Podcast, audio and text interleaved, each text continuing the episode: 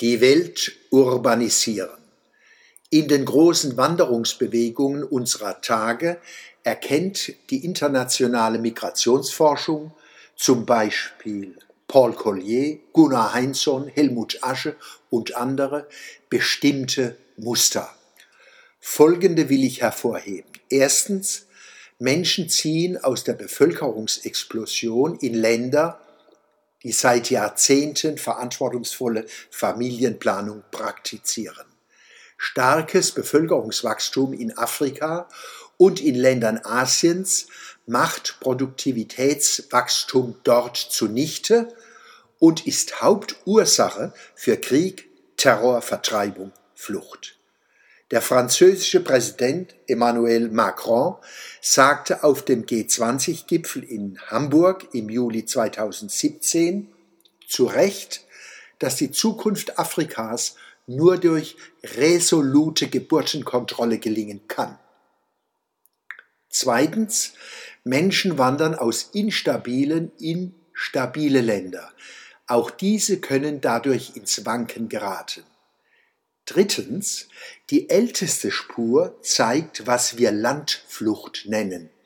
Bereits in der Antike strebten Menschen aus entlegenen Regionen in Städte, weil diese besondere Chancen boten.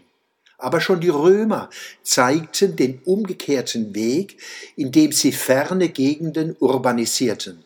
Ohne dies wären Ladenburg und Trier nicht entstanden, Köln nicht und andere frühe Städten urbaner Zivilisation. Im Mittelalter galt, Stadt Luft macht frei, wenn auch die Urbanität der Städte oft bescheiden war. Während der Industrialisierung Europas und Amerikas zogen Menschen zu Millionen in die Städte, trotz meist geringer Lebensqualität dort. Aber besser als auf dem Lande war es wohl allemal.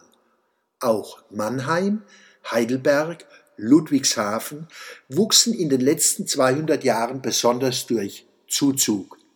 Die damit verbundene Abwanderung aus ländlichen Räumen, vor allem Odenwald, Kraichgau, Schwarzwald, Pfalz, beeinträchtigte deren Entwicklungsmöglichkeiten erheblich.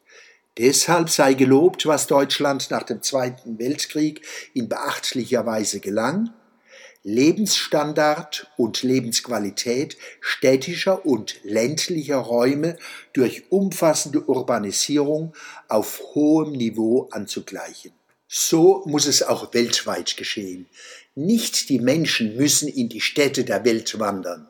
Stattdessen sollten sie ihre vertrauten Lebensräume urbanisieren. Sollte Westeuropa zur Arche Noah für Gebiete werden, die es an Fläche und Bevölkerung weit überragen, wird dies unter Inkaufnahme unendlichen Leides scheitern. Deutschlands und Europas besondere Beiträge zur Überwindung der aktuellen und gleichermaßen chronischen Weltkrisen. Erstens, wir sollten Urbanisierung weltweit fördern. Zweitens, auch die Umwelt- und Klimakrisen können nicht durch Massenmigration, sondern nur durch ökologische Urbanisierung vor Ort gebändigt werden. Dazu braucht es Menschen, die ihre Heimat lieben, hier wie dort.